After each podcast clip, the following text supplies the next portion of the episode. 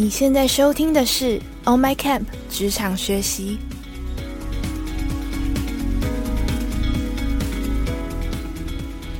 On My Camp 是一个新创线上教育品牌，我们打造了一个多元、互动、及时的学习平台。不管你是觉得需要自我精进，或者是对未来感到不知所措，让我们一起跟着不同领域的专家学习，让你重新看见自己的潜能。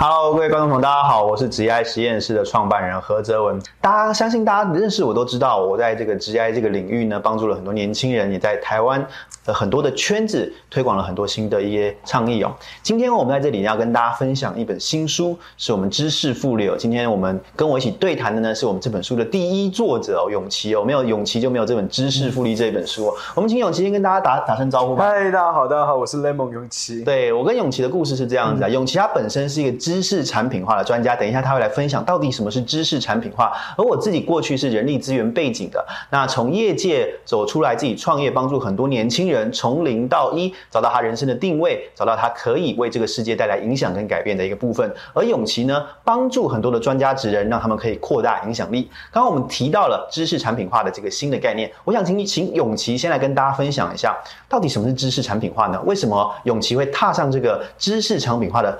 创业的道路呢？OK，其实知识产品化它跟知识变现这个观念算是息息相关的。但是我们以一个很核心的主轴来说，知识产品化就是把我们既有的经验跟知识，能够转换成可以递交给他人的产品。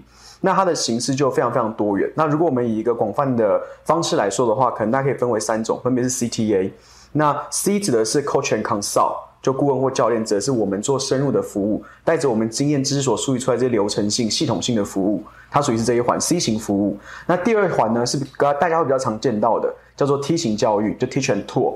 那有的可能类似工作坊啊、讲座啊，像或像是我们这样的直播的分享，或是可能有一些卡牌、一些文件、文档等等的。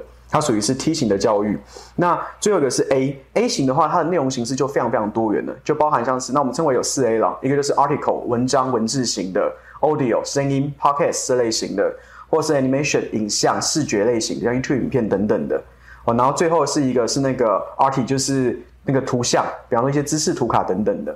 那这样的一个 CTA 的过程，它的目的是什么？指的是一个传统的知识工作者，我们最常提供的就是 C 型服务嘛，因为我有我的知识经验，只要这个人他在这方面是相对于我比较落后一些的，或者有些落差的，我可以协助他更往前一步，那这样就满足了，对吧？可是 C 型服务的服务量体非常非常的有限，哦，它是一个极其有限的过程，所以我们会试着去把它去扩大我们的服务能量，比方说，哎，我一天能够服务的人数有限，maybe 可能是一个人。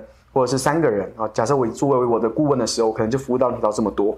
但作为一个 T 型教育，我可能我最多可以带到一个一百多人的一个工作坊，我类似这样子。然后如果是 A 型的内容，无论是影片啊或什么，它服务能量是永远是永无止境、无上限的。指的是我们不断把我们的服务能量扩张，去帮助到更多需要被帮助的人。嗯，没有错。刚刚永琪提到，其实知识产品化就是让你的知识有办法资产化，变成可以帮助其他人的东西。那我们就要回头讲一个趋势的东西，一个概念。到底为什么这个时代会提到很多，不管是知识产品化，还是很多斜杠的趋势？从一七年开始，在台湾很多的报章媒体都会提到斜杠的趋势。那我自己也可以说是一个斜杠青年啊。其实我在创业之前呢，过去也是一个业界人力资源主管，曾经在大企业里面做过哦人资经理，然后呢，后来自己。慢慢的从写作，就像刚刚永琪讲到的知识产品化的过程中，找到自己人生的新的可能。想要跟大家分享呢，在这个疫后疫情的时代啊，过去很多范式在转移。什么样范式在转移呢？我们过去的人呢，他可能在一家公司里面，他安安稳稳的，或者是考上一个呃职位，他在单一的一个工作就可以让他有温饱，他可以娶妻生子、找工作等等。对。可是我们就观察到一点，为什么我们要告诉你要要开始就做知识复利？不管你今天不只是你想做网红哦，你是任何的人，你都开始要经营这一块。我们就想跟永琪来聊一聊。永琪，你自己的观察，你觉得这个时代有什么样的范式在转移？这个后疫情时代的情况之下，工作还有呢人未来的职业的道路，你观察到了什么样的趋势呢？嗯，我我作为呃我出社会开始以来，比较常做的都是创新部门的特种兵。那创新部门的特种兵有一个特性，就是我们进去一间企业里面，我们做的事情就是，比方帮这个部门开创某一些新的产品、新的服务、新的机制或新的市场的可能性。那我们的其实我们的职业寿命是很短暂的，那这件事情其实也是源自于我们底层教育开始不一样嘛。比方比起我们的父子辈，我们的父子辈可能他们受的训练比较是以某些学术类型为主的啊，所以他们会成为很稳定在这里面一直积累下去。但我们从小就被激发了好多种潜潜能哦。对啊，啊，各种各样的，又是插画，又是各种不同的职业类型。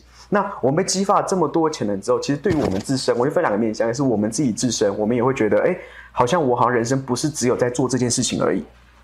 对吧？这是一个。然后那另外一个面向是社会环境的变迁，嗯，就是一个社会环境里面，我们今天呃过去讲的，好像我之前看一篇报道，大概是一九九零年代的时候，美国一份普查，他说知识的半衰期，就一个有有效知识，它的失效的期间大概是十年。对，好，然后这数字到二零二零年，啊，到到到两千年的时候变成五年，啊，然后到二零一零年的时候变成二点五年，嗯，然后到二零一五年的时候剩一年，哇。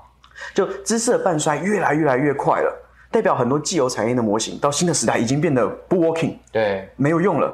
就像是比方说，你看我们现在从我们这个角度来看，我自己以前在做区块链的，嗯，那一八年的时候，我那时候讲区块链元年，嗯，那你看区块链那个时候概念是什么？那时候概念是投资，比方说像什么 ICO 嘛，嗯嗯。嗯，你看那随着时间，然后后面开始隔一年甚至一年不到的时间，开始跑去要做的是 gaming，对，好，然后到现在开始变成是 NFT。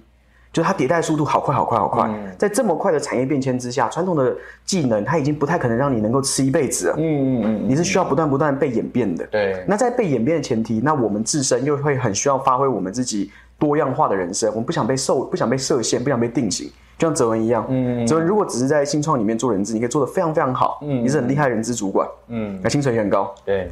对。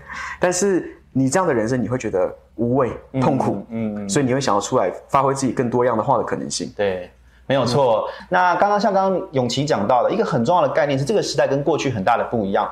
我们过去还有另外一个盲点，就是学习可能在教室里，学习可能在课堂当中。但这个时代就像刚刚永琪说，他过去做区块链，这个过程当中哦，演变得太快。哦，可能一下子每一年都会有新的模式、新的范式出来了。但我们就要知道一件事情，这是个年代我们要保持自学的一个心。可是很多人都有知识的焦虑。对对，像很多人就会去哦买好多的课程，像永清应该也上过很多很厉害的老师的课，然后也买了好多的书、电子书课程等等的。哇，家里堆了好多好高，有些电子书哦，那个一打开有几百本。嗯哦，可是就遇到一个状况，就是什么呢？他们吸收了好多，哎，忘得也快，像刚刚永清说的，半衰期很长。那我们看到另外一个趋势是什么呢？这些东西、这些知识，很多人有知识的焦虑，但是他没有办法把知识给内化、给活用。如果我们可以突破这个盲点，今天这个盲点的话，知识变成为你所用，你就有能力，你就有专业的技术，能为别人加值。嗯，在我们这本书，今天我们谈的是这本知识复利，它谈的什么？它谈的不只是我们教我们怎么变现，它还谈到学习。对，他还谈到怎么样把知识给内化，所以这边我们也想要问问永琪哦，对于学习这件事情，你有什么样的看法？你觉得过去很多学习的方式，像我们过去很多，像我今天哦，在这个重庆南路看了很多那个国高中的课本，我看了吓一跳，哇，我现在连国中的那个数学题我都不会做，对对对，所以很多的知识我们过去可能学了就忘了，然后都不记得了。像我自己是历史系毕业的，我现在看那个高中历史学测的题目，我看不懂。哦，所以我们要讲的是什么？我们要讲的是很多知识，我们最后都会忘记。那到底怎样可以活用？永琪，你对于学习这一点，你有什么样的想法呢？嗯，我觉得学习这件事情，我我好认同刚刚哲文说的一件事情，就知识的焦虑。我在大学的时期的时候，就是。我我的书中，我我没我写到一段，就巴菲特那句名言嘛，每天翻五百页，你的知识就会如复利一般成长。嗯，啊，所以五百页差不多一本书嘛。我在大学的时候最狂，就是我一个学期借了一百本书。哦，啊，我们读我们图书馆是你每借五十本，给你一个图书券，我拿两张。嗯，我看了好多好多书，然后尤其是跟行销或者商业主题相关，因为我大学念的是中文系的。对，那那你说最后我才发现一个很很可怕、很残酷的现实。我觉得我知道了很多，其实我是知道了，嗯嗯。但是当我真的面对一个题目，面对要解决的问题的时候，我发现我没办法用出它们。好像有概念在这个时候可以使用，但我用不上。好像这东西，哎，怎么感觉跟书上的那个结构长得不太一样？对，是不是少了什么环节？我用不出来。就代表什么？代表是这些知识，它只是什么？只是资讯。嗯，所有我们从他人身上获得的知识，其起点都只是一个资讯。对。而这样的一个资讯，能够为我们所用吗？有点难。嗯。我们只用的是什么？反射而已。如果今天要我们背诵，也许我说得出来。嗯。啊，像是行销嘛，有四 P 四 C。对。啊，四 V 四 Z 啊，一大堆啊，四 C 是各自演变。好，但是你要怎么去使用，它是需要被理解的。嗯，可被理解这个时候又出现另外一个，我觉得是我们学习上面很大的 bug，尤其是爱学习的人身上最容易出现的问题，就是出现在我们的笔记身上。嗯，人脑的容量极其有限，对，这有限的程度是我们都很有感的。没错没错对对对，事情越多越容易忘记。嗯，对，可是我们在这么有限的一个人脑里面，我们会需要，比方说我们平常学习有什么，我们做一些笔记，笔记有它有梳理的功能，有帮我们重整的功能。可是我们做的这些笔记，如果是纸本的，好像这种纸的，那很惨，惨在什么地方？你可能做着做着做着，哎，改天你要去翻了，你也不知道你那时候做的某看的某本书，学的某个观念，听的某个讲座，它在哪里，你找不到，对吧？那这是其一。那 even 你变成是数位化了啊，问题又一样的。嗯，我们的笔记做的习惯是以日期为基准。什么叫以日期为基准？我是今天看了这本书，今天听了这个讲座，我在今天记下了我的想法。可是我今天所学的这件事情，跟我他日所学的这件事情，彼此有可能是相关的。嗯，但是我们没有一个好的方式把我们彼此串联在一起，于是我们的知识就变成是很大的一大堆有的没的资讯串在脑中，那就会随着时间嘛，你很少用的，它就会被逐步逐步的被淘汰掉。对，那我们需要改变这个过程。嗯，那怎么改变？第一个起点就是你要从日期的笔记习惯变成是主题的笔记习惯。嗯，什么叫日期？什么叫主题？我举书中说的一个范例给大家听，这我个人学习的一个特质。我我在开公司之后，我开始去学习财报。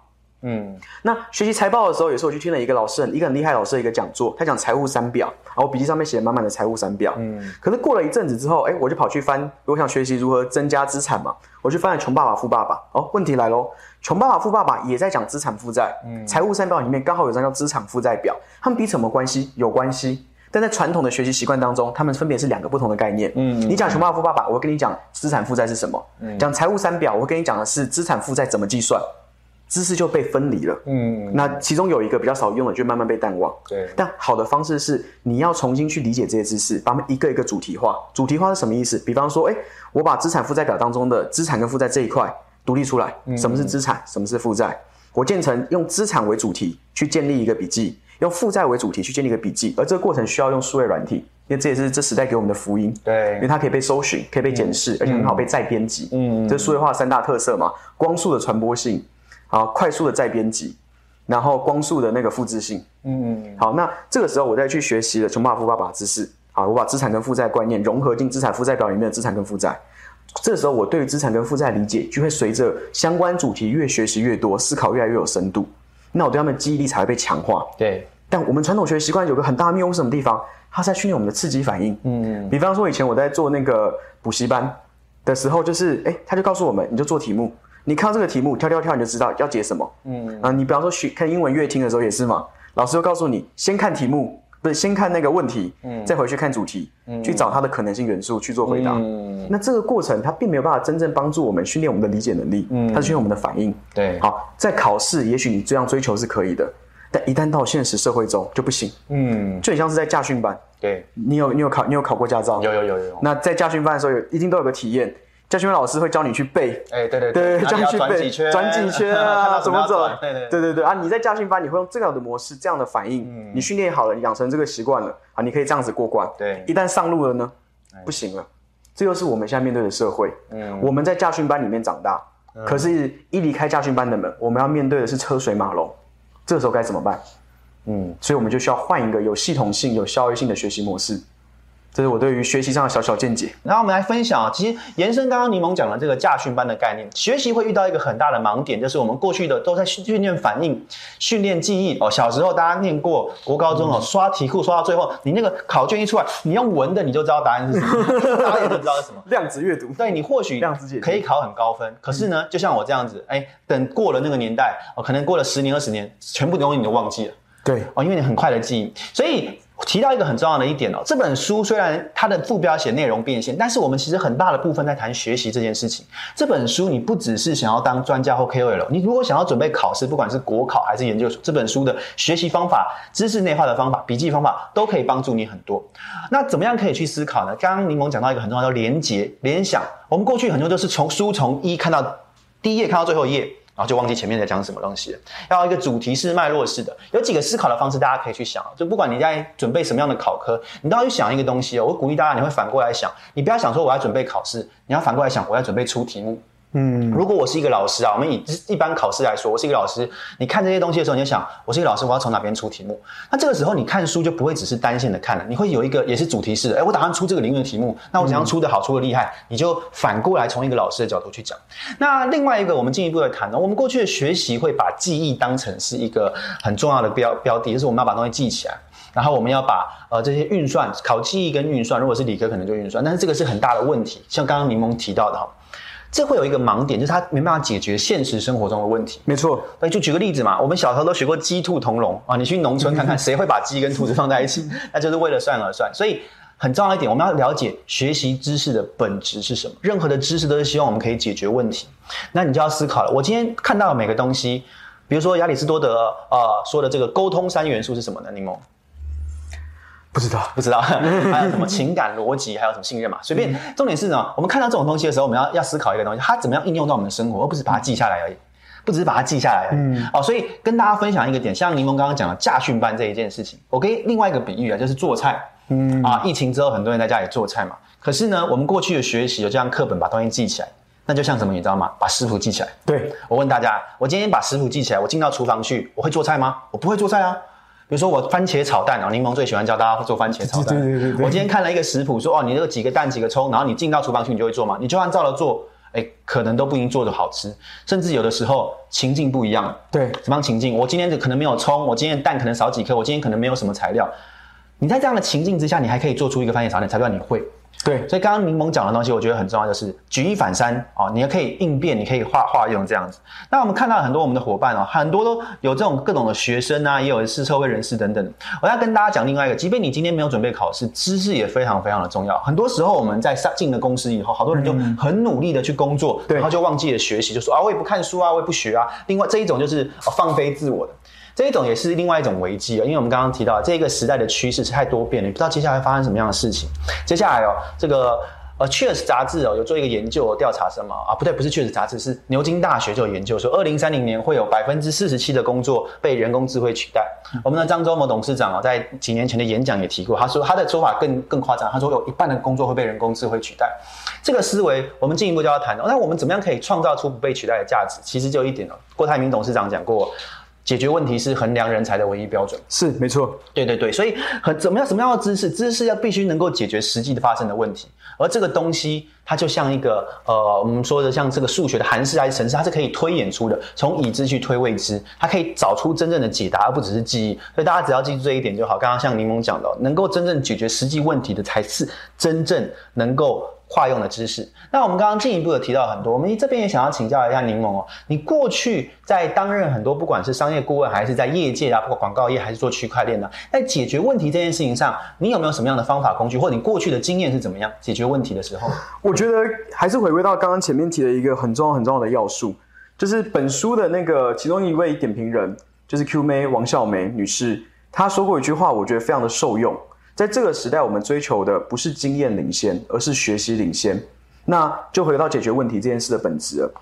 解决问题是一个很现实的过程，它分为两种问题，一种叫做熟悉问题，就是比方说这东西报价怎么处理，这东西哎一二三步骤怎么走，对啊，人资算薪水怎么算，也许它是熟悉问题，你流程化就好。但这种问题就是可被流程化的，必然可被程式化，可被程式化的必然会被 AI 取代。我讲一个豪言放在这边，对对，有点残酷，那豪言放在这边，但。那一些真正难以被取代的是所谓的陌生问题、复杂问题。嗯，那问题如果陌生且复杂，那当然你会需要学会定义问题。比方它的东西到底要解决什么，价值是什么？对，这是一个思考的过程。但比起这个，更重要的就是你需要去学习很多相关的素材。嗯，那就举个例子来说好了。两年前的时候，我们开始 p o c a s t 刚兴起，我想做，但我完全不会 p o c a s t 啊，剪辑我也不会，录音我也不会，啊，设备我也搞不定。对，那我好多好多的不会，那我该怎么办？我就需要去一一把它们罗列下来，嗯，然后开始去有系统性的去学习。那这个过程是什么？它就是我们书中分享另外一个方式，叫做 IOPF，嗯啊，那个人家就好小小的号称叫神仙水，嗯，IOPF，IOP 神仙水叫 IOPF。那 IOPF 的逻辑是这样：第一个，我今天开始意识到，哦，我有一个大的问题，我需要被解决了。我开始把它拆分成好多细项小问题，比方我要做个 podcast 节目，我会拆分嘛，哦，主题怎么设，访纲怎么做，录音怎么搞定，剪辑怎么处理，上架怎么上。好，一项一项列出来了。先把问题先拆分出来，哪些是我需要知道的，哪些是我不懂的，还还有我可能会有什么样的疑惑，嗯，列出来，你可能去搜寻，然后接着针对这上面的问题，IOPF 有个很重要的关键，它的第一个 I 一定是个小 i，不是大 I，I 是什么？Input 就你要去学习跟吸收，但为什么是个小 i？因为你要先针对这些问题，快速的去寻找现成的解答。网络世界的资讯极其大量，它是好事是坏事？我们现在它好的部分，好的部分就是你有好多前人的经验可以学习，可能中文的没有，英文的也有。那开 Google 翻译，你就可以看到就是翻译版本的，你就去看，哎，别人是怎么解决防刚问题的？别人是怎么解决那个可能节目企划的问题的？啊，别人怎么解决录音问题？怎么解决剪辑问题？你快速的去学，比方你开，你是只需要打开你的电脑去搜寻两三个解决方案。好，这是第一个 I，把它们记下来。第二个 O，Output，你要做归纳、做会诊。嗯，为什么要看两三个？因为一个人的方法可能会有偏误，两三个的共性差不多代表，哎，这方向可能这个这个是对的。你就去做归纳、做会诊，列出，哎，我觉得我应该可以这么做。嗯。第三步呢，实施 Practice，P 者是 Practice 实施，你一定要亲自的被验证过一次。你亲自去操作过、走过，发现哦，原来就是这么一回事。嗯，这时候你会发现，哎，好像有些地方还是没有解决到我的问题。比方我当初录音有个有个地方我感受很深，就是我在录的时候，你知道他可以讲话会有口水音哦，就吞口水会有口水音。对，它上面没有人讲嘛，我就发现，哎，原来录音设备不是我只是准备好一个动圈麦克风就可以了。嗯，我要口水音的问题要解决。那口水音怎么？哎，我就学到一个新的，就 F feedback。我发现新的我要补足的地方，或新的我不足的地方。嗯。这时候来针对它去做更大量有意思的输入，我知道这个环节我没有过关，但我知道我更需要去寻到什么。嗯，而这样的一个有系统性、不断 ILPF、ILPF、ILPF 的过程，它就是帮助我们。去学习大量实用性、针对问题的相关知识，嗯，而这个才是解决问题，我觉得最关键，尤其是解决陌生问题最关键的环节。对，这个东西很重要。我们刚刚提到了，解决问题才能够衡量是不是一个人才。对于陌生的问题、陌生的环境，我们要学会融会贯通。刚刚柠檬提到的是我们这本书《我知识复练》里面谈的。我们刚刚提到的这本书，其实不只是专专对你这些你想要成为专家、想要把你的知识变现的。就算你是一个学生，你在准备考试，你在学习，这本书有将近七成的内容教你怎么样把知识给内化起来。很推荐大家可以来参考看看。好，那柠檬刚刚讲了很多的方式，在这个。从 input 哦 output，然后你在练习在 feedback 的过程中，柠檬你自己有没有遇过什么样的挫折或挑战，或者是你觉得一般的人在实施刚刚这个 IOPF 过程中，他可能会遇到什么样的坎？那他如果遇到这样的坎，他可以做什么样的事情，让他这个道路可以更顺呢？好，我觉得其实大部分人真正去实施的时候，或我带过这么多的学生，我自己的体验就是，大家其实对于输入太有焦虑感了哦，就是人们都会很想要有这种 well prepared 的心态，就我准备的超完美。就比方像是我有个学生彩绿，对他就是其中的例子。他就是比方解决一个问题，要学他要学习好大好大好大好大量，然后他才会觉得我 OK 了，我准备好了，我才可以开始去做。可其实不必要的，就 IPF 的 I 它就是很重要的，小 I 是很重要的一个启发或一个观念。你只需要先开始学就开始试，因为你没有尝试过后，你所获得的那一些实质上的经验跟认知，它才是告诉你接下来往什么地方做校准。所以呃，有一本书是那个他是卢锡鹏教授写的。叫做那个，我想那个书名《水经济》，它里面举个例子，就是瞄准跟发射，嗯，就是这年代的这年代的做法，以前是哎，我瞄准了之后才发射，嗯嗯，但是现在是什么？传统的步枪，对。啊，打枪的做法，瞄准发射，好，但现在是什么？现在是飞弹的做法，是发射之后不断瞄准，瞄准，瞄准，瞄准，瞄准，哦，发我是出我是出手了啊，练习我才知道怎么走，怎么走，怎么走，嗯，这也是我的导师林如先生很常讲的一句话，他说我们在追求的。永远都是出手的次数越多越好，对，也就是我很快的先出一次手，探索完了一轮，我知道什么地方好，什么地方不好，修正了再继续探索。修正，再继续探索。嗯，这个迭代的系统性过程是最重要的。嗯，没有错。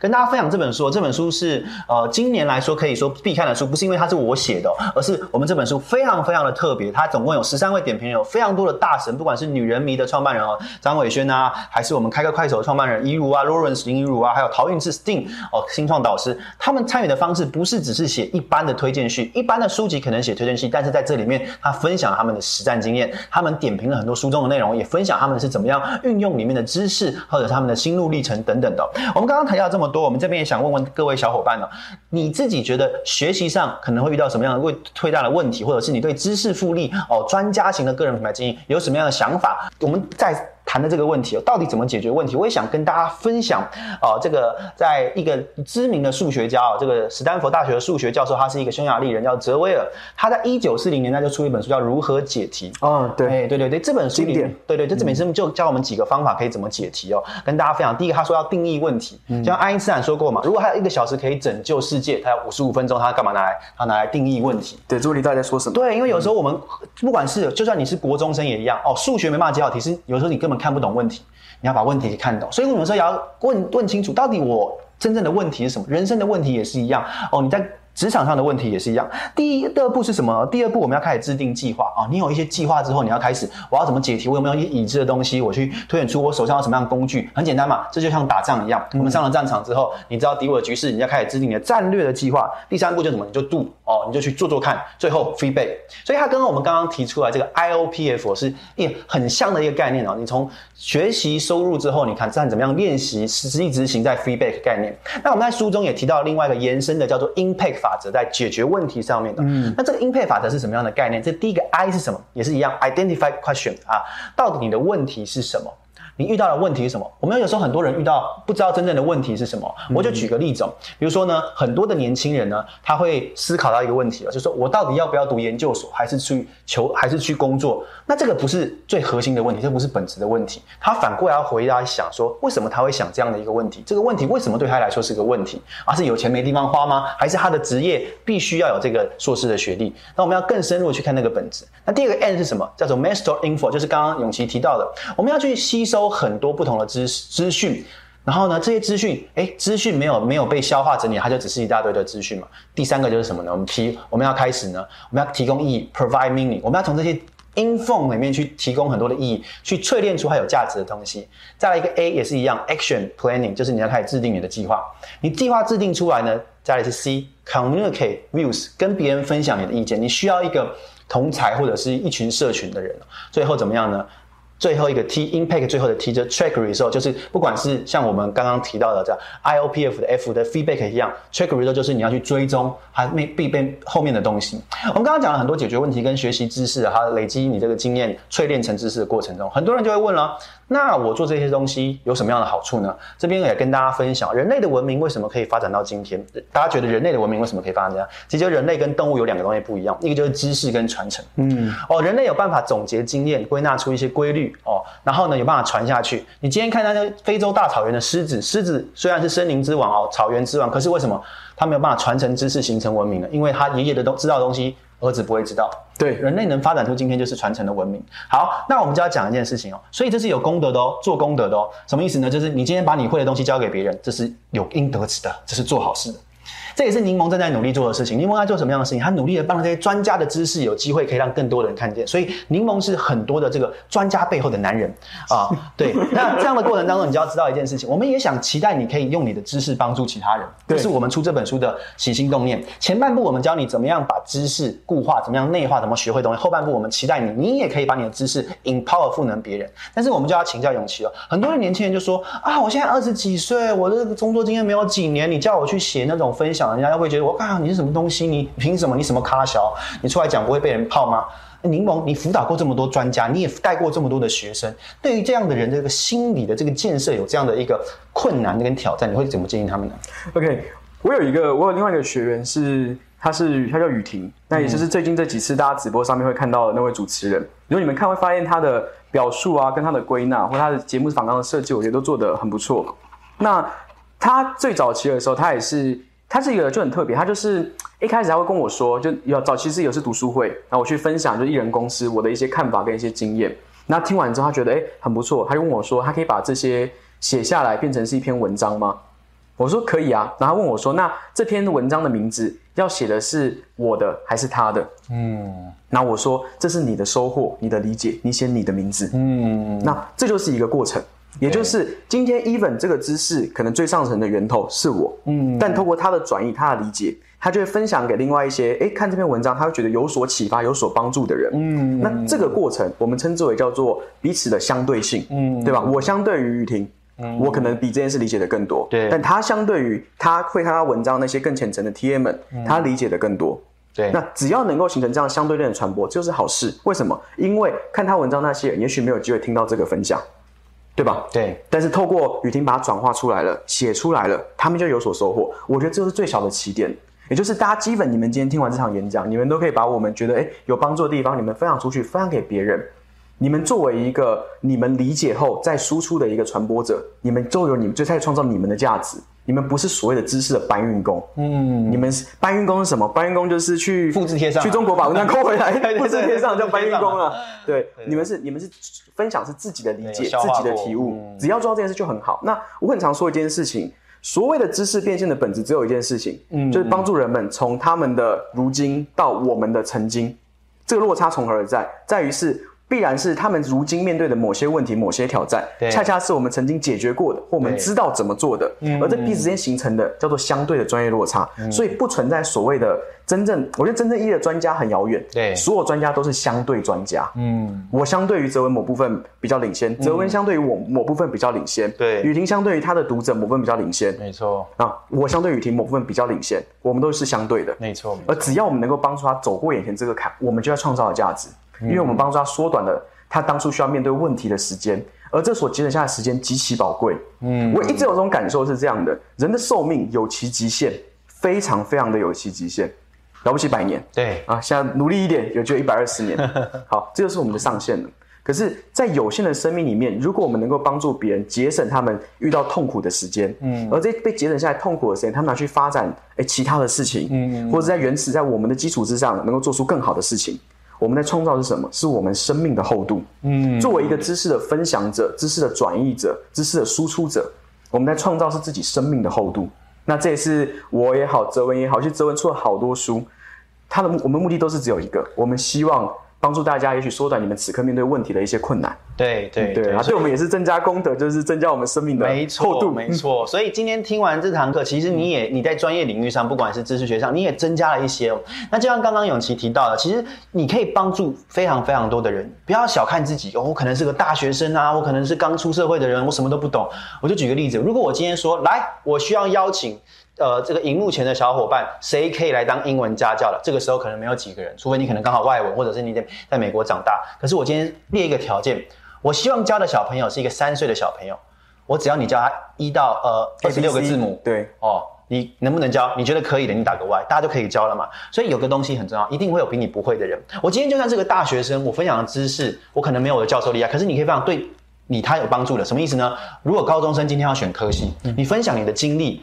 这个对他有没有帮助？都有帮助哦。所以刚刚永琪提到一个很重要的点：当你分享的时候，鼓励大家分享出来，你写出来的东西一定对某些人是有帮助的，而这个东西可以让他少少走弯路。所以这本书啊，跟大家讲，我们现在在谈的是知识复利这个新的观念。观念，你不只是对你自己的人生有复利，不只是实地价值变现的复利，你能够做功德啊，你可以帮助好多人啊，这不是很佛心的一件事，是很棒的一件事情吗？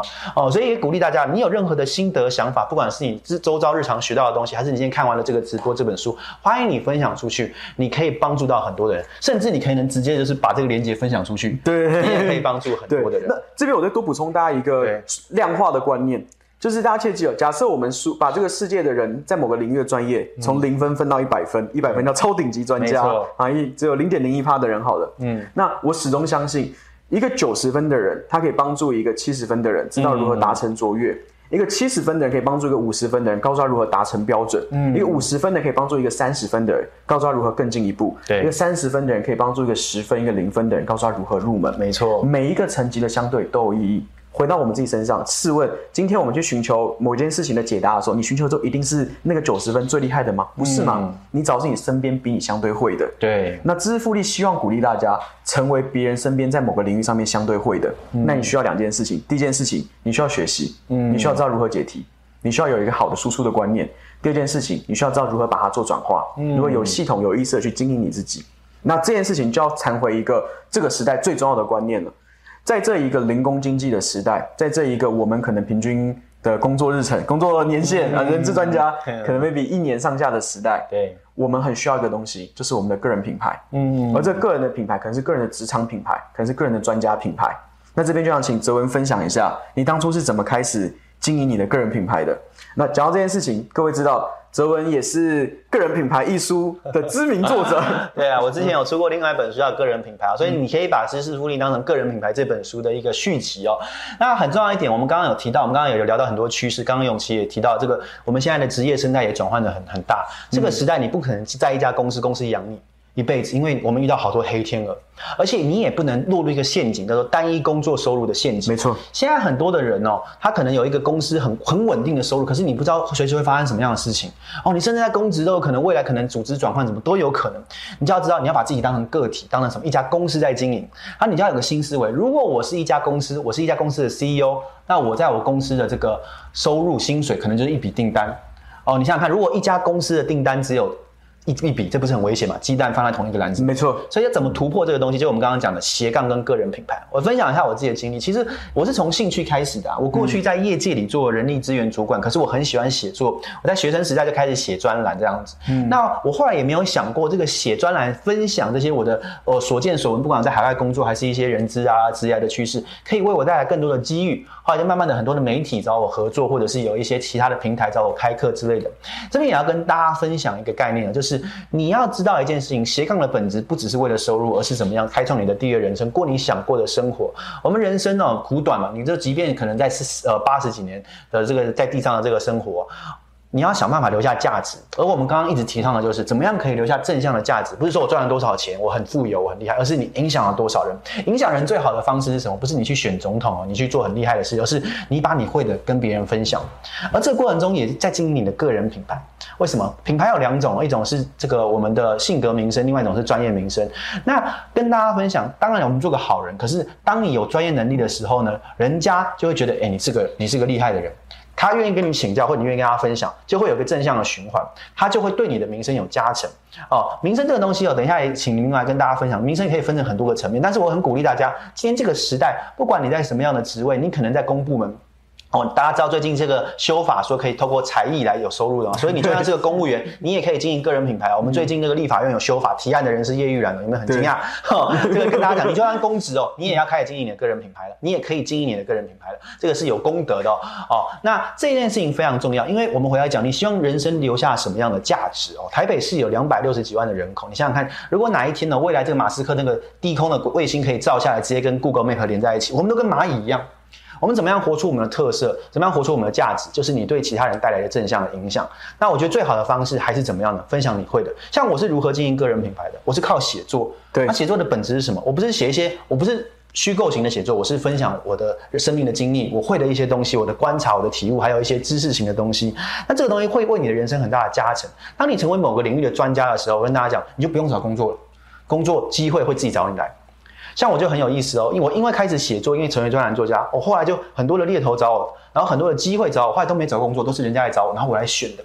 这就经营个人品牌的好处。那它的基底必须你是你是一个专家。我们谈个人品牌不是要当网红哦，当网红很简单。你现在台北车站，你就路上找一个狗屎王往你嘴巴塞，我告诉你就红了。网络上一堆人就看你神经病这样子。所以我们不是要当网红。我们这本书讲很重要是不要当网红，要当专家。专家可以创造价值，网红只有流量。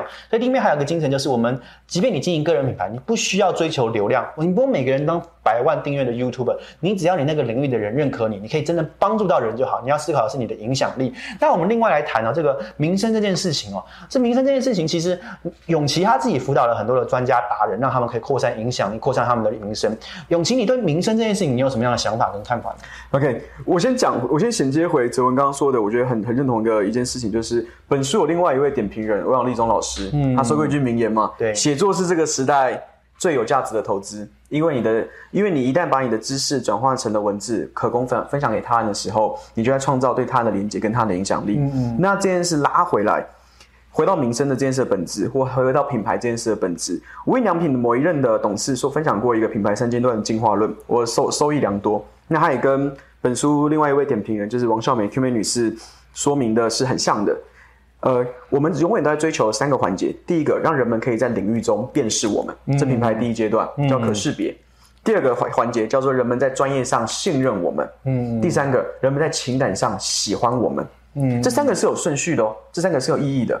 第一个，领域中辨识我们，这东西在讲的是什么？选择。嗯，就是我十八般武艺一样都会，对吧？我们总因为我们被开发好多潜能了，我总是觉得啊，我这个不分享，好可惜哦，我这个也会，这个也会，这个也会。好，可是当你要试着成为一个专家，你在起点一开始你还不够被为人打到第二个阶段的时候，你需要有意识的锁在某个领域里面的积累。嗯，举个例子，成长嗨咖是我跟另外一位好朋友郑野我们一起经营的一个网站。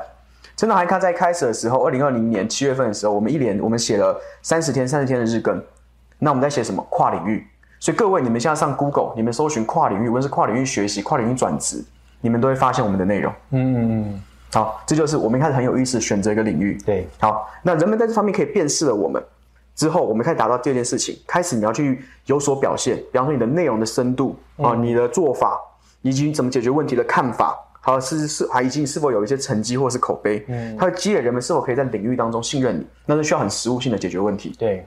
对，那所以后来我们才开始产生最早期版本的，像知识复利写、知识复利笔记术等等的。没错，没错。对，然后接着到第三个，在情感中喜欢我们，那这个时候是一个很现实的命题，它叫做你的选择。嗯，你需要有个性。对，个性是很难的一件事情。嗯，在这个时候讲，如果你还不是一个启蒙创作者，你会觉得，哎，有个性很容易啊。对啊，我喜欢这个，我不喜欢那个，我都说的很大声呢。嗯，但你开始一旦有了信任。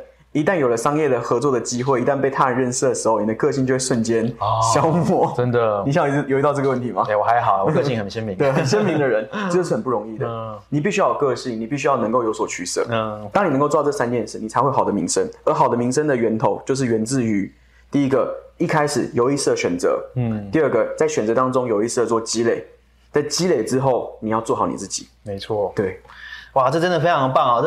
这呃，我们永琪讲了这么体系化的，让告诉我们怎么样知识在学习还是你个人品牌经营声誉上面的有一个步骤跟管道。那我们有一位小伙伴呢，这个陈小明啊，他想问我们说，经营个人品牌时候，原本的社群账号还是要另辟新的社群账号？因为有些人会开小账嘛，但很多大学生小账开 IG，甚至有一些哦，在推特上面开个推特哦，当网黄这样子。所以呢，我要跟大家分享的是，如果很多工作不鼓励学呃员工经营副业，那要用原本的社群账号吗？还是说这样会被人家脸红或者是？闲话哦，但是如果说开账号就会少了个人的人脉跟曝光，我想跟你分享我的看法了。我对这件事的看法，我有第一个，我们可以切几个层面，就是我先定义一下什么叫个人品牌。对我来说，个人品牌，你谈的是数位的个人品牌，网络形象的个人品牌。对我来说，个人品牌它的概念很简单，就今天有两个人谈论你，他会怎么评价你这个人？所以，我们在职场要不要经营个人品牌？要，你要有战功，你要攻击。我举个例子，你今天可能哦，就只有你的 LinkedIn，可是猎头为什么会觉得你很棒？因为你在你的公司做的案子是很厉害的，或者是你有成绩的。所以，个人品牌的范围其实更大，不只是你网络的名声而已。再来，要不要开另外一个？有几个趋势，我跟大家分享。如果你是图文创作型的哦，那很多都不会用自己的本名啊。图文创作型的，我们的看到的趋势这样子。用 IP。对，我跟大家分享，呃，有两种内容创作，有两种东西，一种要省时间，一种要杀时间。省时间是我们讲知识型的，杀时间是什么？娱乐型的。哦，你今天看的是好笑，哈哈哈，笑完在很开心，或者说故事。如果你是杀时间型的，你可以大，你可以大部分的杀时间型的娱乐型的，他会取一个艺名。因为他想跟他的私生活分开。我们的观察哦，如果你是省时间专家型的个人品牌哦，我个人的看法是，本名不会是坏事情。为什么？因为人家要收到你，他要知道你是谁。那至于你说的公司会不会眼红，我跟你讲，人活在这个世界上，一定会有人讨厌你。只有一种情况人家不讨厌，就是你是文化大革命时代的毛泽东，谁敢讨厌你就抓去砍头。所以呢，你在职场上、人身上都是这样的概念，一定会有人看你不爽，会觉得你很很眼红怎么样？但你要很高兴，代表你做得好啊。哦，这一定要。如果我们要经营个人品牌，我们要摆脱一个观念，就是怕人家闲话还是怕人家非议？为什么？因为只要这个世界是这样子啊，不可能有人百分之百喜欢我们。但是你要找到你的 TA，什么叫 TA？Target Audience。我就常常举一个例子哦，今天皮卡丘、宝可梦要出新作，在年底的时候，大家知道吗？我是个宝可梦粉哦。今天皮卡丘，你知道吗？如果皮卡丘有个四五十、四十岁大妈说：“我超讨厌皮卡丘，皮卡丘真是垃圾、废物、垃圾。”我问你，皮卡丘难过吗？不需要，为什么？因为皮卡丘就不是做给那些人的吗？哦，虽然现在很多那种阿北那七八十岁在玩那个宝可梦 Go，可是重点是他原本最核心的 TA 是国小生，所以为什么小智现在哦嘎达了二十几年，他还是个国小生？因为他的 TA 就是国小生。没错，所以你要搞清楚你的 TA 是谁。如果那些人不是你的 TA，你不需要在意。好，有没有人批评领域里面的人批评？那你要很高兴。如果他刚好是个专家，你赶紧跟他请益。我们在书里面也有写，你不要配怕被大神给批评还是怎么样？我们写东西会不会呃写的不够好的地方？有大神批，他批评代表一件事：第一，你被注意到；第二，人家愿意讲你，你就请益嘛，请教嘛，不要觉得人家在说自己不好。所以你换一个观念，即便是批评啊，即便是负面的东西啊，你也可以用一个正向的方式，你也有学习成长的空间。那至于那些不是我们 TA，不是目标客群的人，你根本不需要在意这些人，因为这些人。第一啊，他跟你不会有太大影响哦，他就是路人而已哦。那这方面呢，我们接下来看看有没有小伙伴。这个这个我也多做一个补充补充的补充的说明。本书的一位另外一位点评人就是工作生活家的主理人，那他点书的章节是那个 Windows 法则，对对他叫小白姐，S E 另外一本知名书、知名畅销没错。书《职场神兽养成记》的作者。他跟我分享过一个观念，问受用，因为他现在本人在大公司，什么大公司叫微软？啊。就微软，大家都知道，就是在微软里面。那当他开始出来分享他的一些职场的经验、一些想法，社区帮助更多的年轻人、或者他的同龄人的时候，一定也会有人批评他。你看他脸书是不是他在分享，人们可能会怀疑他、质疑他。对，好，那这个时候就是第一个，我们问心无愧，嗯，对吧？但是他的老板却不会吵，却不会说你这样做不好。啊，本职要做好，对第一个为什么？因为他做的事情是他的职场品牌，对他在顺应着他的职场工作环境之上，他所学习的经验、跟大家做分享。他干嘛？他跟公司一起形成互利的生态系对，他在帮公司加分。嗯，那这就是职场型的个人品牌。所以，如果你想要做，你现在是身在一个公司当中，你很担心，甚至你想要分享的你的专家形象跟你的公司领域是是连接，你很担心。我告诉你，不需要担心，你越做这件事情，反倒会帮助你在老板的心中，在主管心中觉得，哎，你很棒，对，这个这个的确哦，因为你在帮你的公司被更多人看见没。错，这也是趋势啊！跟大家讲，越来越多的公司比较有新时代的眼光的公司，他们是鼓励员工做个人品牌。为什么？因为你一个明星员工在我这里，对我的雇主品牌啊，其实我们也是雇主品牌专家，也会有帮助的。那最后的时间呢，我们还有剩下十分钟，我们大家一定想知道更多。如果你想知道更多的话，我跟大家分享这本书里面呢、啊，就充满了。饱满了哦，各种真的是很丰盛的内容。我们这里面有十三位的点评人，他参与分享他们的经历。这本书我们花了两年的时间，细细的琢磨，来回的这样子推敲，才有今天这一本书。我们鼓励你现在要展开行动。你如果想要对你的人生有一个新的改变的话，用一本书的时间，给自己一个机会，立刻到博客来下定。看完这本书，你一定人生会有不一样的改变的。那同样的，我们想要来请教一下永琪哦，嗯，而，产生知识复利哦，因为时间有限的关系，最后永琪，你觉得说呢？这里面很多人觉得这个是不可能的任务啊，跨了这么多领域的专家。我们来讲一个例子好了，你自己有没有辅导过什么样的专家职人，或者你身边的朋友的例子？他怎么样也透过知识复利这样的方法，为他自己的人生带来的价值，或者是呢，透过知识复利里面提的一些概念，为他的人生创造了不同的机遇呢？我们哎，这种学生好多，嗯，但我想讲一个更回到原点的，对其实就是我自己，我觉得自己是最好的验证。嗯，我是我是中文系毕业的人，我人生最早期其实是个艺术人，我是舞台剧团的编剧、导演兼演员，嗯就是演诗演戏，我是做这些的，做文艺的。但后来我开始觉得，我觉得商业这边有我有兴趣想尝试，但我不懂。但我后来就开始透过这些学习，透过这些积累，我开始进入了广告业界。哦，进广告业界就发现，哎、有个新的趋势叫自媒体。那我但是不懂，它是数位广告，那个时候是打还还在打电视广告做平面的，对对对。但我想进数位，然后我又再找一些机会再进去，重新学习，重新积累。我在每个环节我都努力去留下一些我觉得可被检视的成果。嗯，那最后在上一份的一个最近的环节是我开始进入了区块链，区块链就不一样了，对。区块链就是更科技了，对吧？你看一路从舞台剧团，从一个艺术人，然后到一个广告人，到一个那个自媒体人，然后最后变成是一个数位人。那这一路上，甚至我在区块链的时候，我是做机制的研发，或者是我是开始协助做一些产品的开发，我去看 coding 的，我甚至还会写 DB、写 database，怎么来的？它就是一路的学习，一路的积累，你会把你好多有趣的观念彼此串联，彼此交种，嗯，然后形成你自己。那到现在，那那这前面都只在成为一个专家的过程，对解决问题的专家的过程。但是我从二零二零年我在上完欧阳老师的课程，然后我的导师林如先生他就带着我，我们在七月份的时候我们写三十篇文章，嗯，那这三十篇文章的分享，那个时候开始认识泽文，认识好多不同的社群上的伙伴。那一路积累、积累、积累到现在，甚至你们现在去搜寻读书笔记，你有可能发现 SEO 就是 Google 的前几名的结果，就是我们的内容。嗯，那这样开始，我们的价值才被更多人看见，被更多人认识。对那一步步有今天柠檬汁创新的结果，就是也是我把我过去开课程、形成产品、制作内容的经验，回过头来去分享，帮助给别人。嗯，那这件事情改变我的人生，因为我从过去一个还是一个工工作者，到今天开始去成为一个帮助别人的自营业者。嗯，那我想错泽文应该也是一样的。对对，的确哦，这个谈这件事情真的可以改变自己的人生哦。其实我跟永琪的背景非常的像，我们甚至同一个国中，我们都金华国中，有刚好是我们学长姐学弟妹的。我自己是中兴大学历史系毕业的，其实我因为家庭的关系，我过去小时候哎家里比较资源没有那么多，所以家里希望我做公务员。哎，我后来也没有做公务员，我后来进入了教育部国教署做人事人员。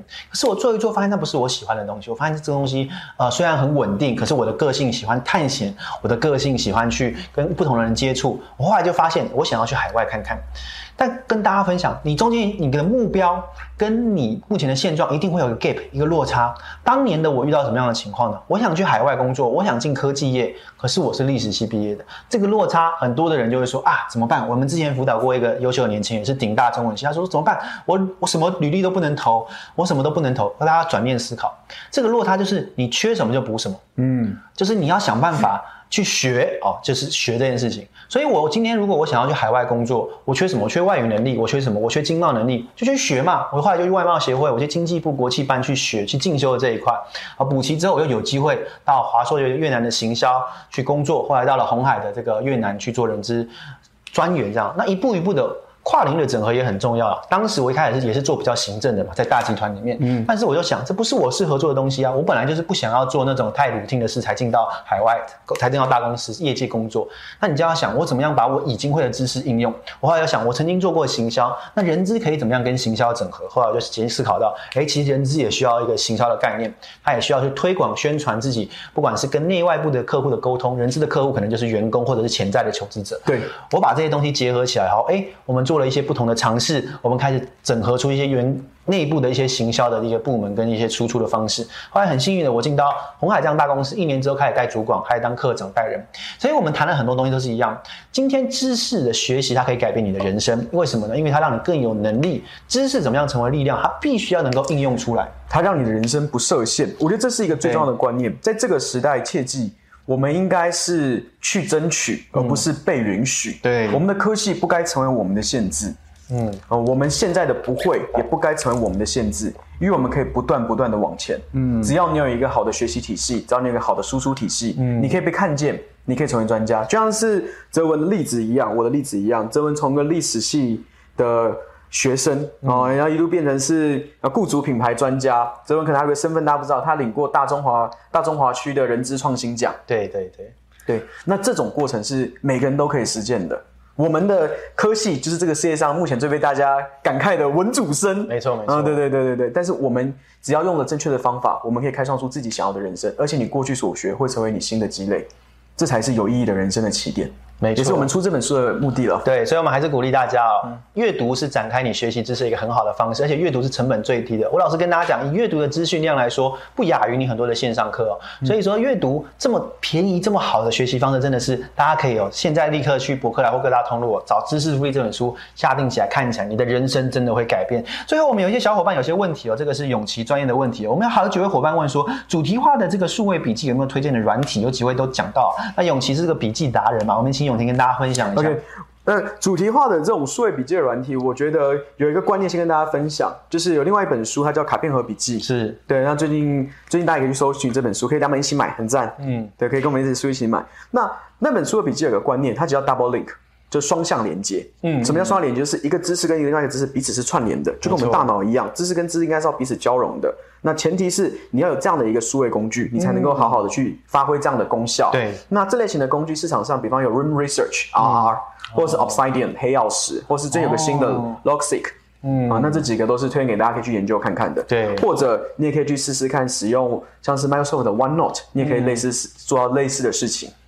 对，像很多人那种 Notion 等等的，我们今天只是给你一个引子，希望可以透过我们刚刚讲的，不管是学习成为专业、赋能他人、改变你的人生，但是你需要实际的行动。我们鼓励你实际的行动是什么？就是提倡我们刚刚讲的分享出去。你可以今天有收获，或者接下来 One 呃 Oh My Camp 的各种课程有收获，你把它写下来，学会输出，学会分享，那你的人生会有不同的际遇。同样的，我们还是鼓励你哦。如果今天这一个小时的这个分享，你觉得好有收获，这个内容含金量很棒，你可以去看这里面呢《知识复利》这本书，这里面呢总共哦十几万字，它。的内涵比我们今天讲的是多了十几倍哦。最后呢，我们最后的这个一些时间啊，我们看有没有其他伙伴有问题。如果没有其他的问题的话呢，我们我们还有一位这个怡英啊，怡英杨怡英说分享过程碰到最大的阻力是什么？这个柠檬有没有一些想法想跟大家？我我们协助蛮多的专家或者是我的学员们的时候，我觉得人们分享最大的阻力就是，嗯，害怕自己说的不好，害怕你的分享没有价值，这是一个；另外是你害怕你说出来了没有人看，那这是没有价值另外一体两面嘛。一个是不好被批评，但是没人看。那呃，我早期也有这样的心理状态，也有这样的心理压力。对，但我后来解决的方式是，我老师林一如先生他教了我一个做法，就是先去找你的亲朋好友，哦叫做你的 supporting group。对啊，我那时候就找了好多，包含哲文啊，包含各式各样的人，我找了十个人。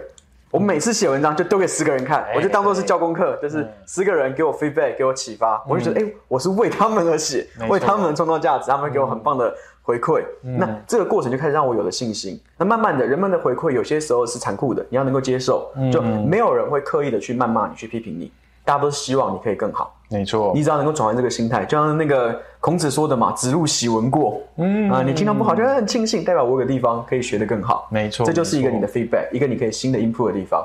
找到这样的 supporting group，这样的支持团体，开始做你的创作，开始做你的分享，让他们看见，他们听他们的声音，那慢慢慢慢的，你会发现你的市场有越来越多人注意到你。嗯，的确的确，这个那回来呼应讲了，我们今天讲了好多，从一开始我们讲到了我们台湾人学习遇到的问题哦，比如说很多的人会把它学习变成是反应式的、记忆式的，但是真正的知识是什么是可以解决问题的，而我们后来又谈到了怎么样可以把你会的知识能够变成赋能他人的，不管是产品还是各种的一些方式哦。那回到我们今天讲的各种的方式，我们还是鼓励你，不管你今天是一个学生，你可能是公部门体系的啊、你是一个公务员，还是你现在正在上班，甚至你已经退休了，可能很多很好学的这些长辈退休了也来看我们直播，我们都鼓励你，你不要放下学习这件事情，你要持续的学习，持续的内化，持续的分享，只要你能够为其他人带来生命的影响跟改变，你自己人生也会遇到很多的机遇。最后呢，我们要跟大家讲一个概念，什么样的概念呢？其实哦，回到我们刚刚讲的，人生在世非常的渺小，我们在这个宇宙的洪流中哦，人这个。呃，人类的历史六千年哦，地球历史可能五十四亿年哦，都非常非常的小。可是呢，只要做到一件事情，你的人生就会有价值。是什么样的概念呢？我常常也跟我的学生讲啊，你就思考嘛，现在有个多元宇多重宇宙的概念。我们假设有另外一个多重宇宙，另外一个宇宙没有你，跟这个有你的宇宙，结果他们最后发展一样，哎，这代表什么？这代表你本人的存在可能没有太大的影响。对，对，那我们刚刚就在分享什么？我们刚刚讲了很多，其实就是让你的人生有影响力的方式。没错，你学习让自己有知识、有技能，同样怎么样？你去赋能其他人，你去帮助其他人，那这样其他人的生命就可能因为你而改变。我们不一定要做大官、做大事，我们不一定要做很厉害的、了不起的人，可是很简单的，今天你可能有新的感想，你学到了一些新的东西，刚好有个人他可能。哦，他可能刚好很忧郁，他可能很痛苦，他可能在他的人生历程中遇到一个坎，他可能有些题目或者是一些问题没办法解决。可是你把你的经验告诉他，你帮他疏通了，他的人生因为你的存在而有改变，那这真的是一功德一件的好事情哦。那我们鼓励你输出之前要输入，最好输入方式除了听完我们课之外呢，就是去博客来买一本我们的知识复利哦。这本书现在博客来上只要三一五元哦，真的三百块钱可以买你人生的改变。你现在还在等什么呢？功德一件哦。好，我们最后两分钟的时间，对永琪还有什么要分享的呢？最后跟大家分享几个我觉得人生很受用的观念。第一个是，应该是是是 Sting 大大，就是陶陶云之嗯先陶云之先生，就是就是我的一个导师的导师，说过一句话，他早家跟我说，他说选择比努力更重要。嗯，你选择过什么样的人生，你选择做什么样的事情，你的人生的结果会截然不同。那这就是今天这本书，我们想给给大家的是一个选择，一个可能性。是你我们这里面分享了好多不同的方法，我们努力把它结构化、晶体化，嗯让大家有一个可以明确的操作，这样有个概念，知道这方向可以怎么前进。嗯，那这是我们的选择。那至于这个选择是不是大家愿意接受的选择，我们不知道，但期待是。然后第二个观念就是另外一位陈显利先生说的，就是剩余价值在利用。人生好多事情都是剩余价值在利用。你这一生你的所学，你的经历的种种的痛苦，你经历的一切挑战，这些这些东西，它其实都是有价值的。它的价值第一时间发生在你面对它的当下，但第二时间是你愿不愿意把它们再转化出来，变成是可以分享给人们的内容。他们是着实有价值的，对而这对你来说已经是剩余价值了，没错任何一次的多利用都是你赚到。没错，没错，在这里也鼓励大家哦，你可以写下你今天的收获跟分享。那我们今天差不多就到这里哦。如果你买完知识复利看完有任何的问题，也欢迎你联络我跟永琪哦。鼓励大家从现在开始，透过知识改变你的人生。那我们今天大概就这样了，好谢谢谢谢大家拜拜。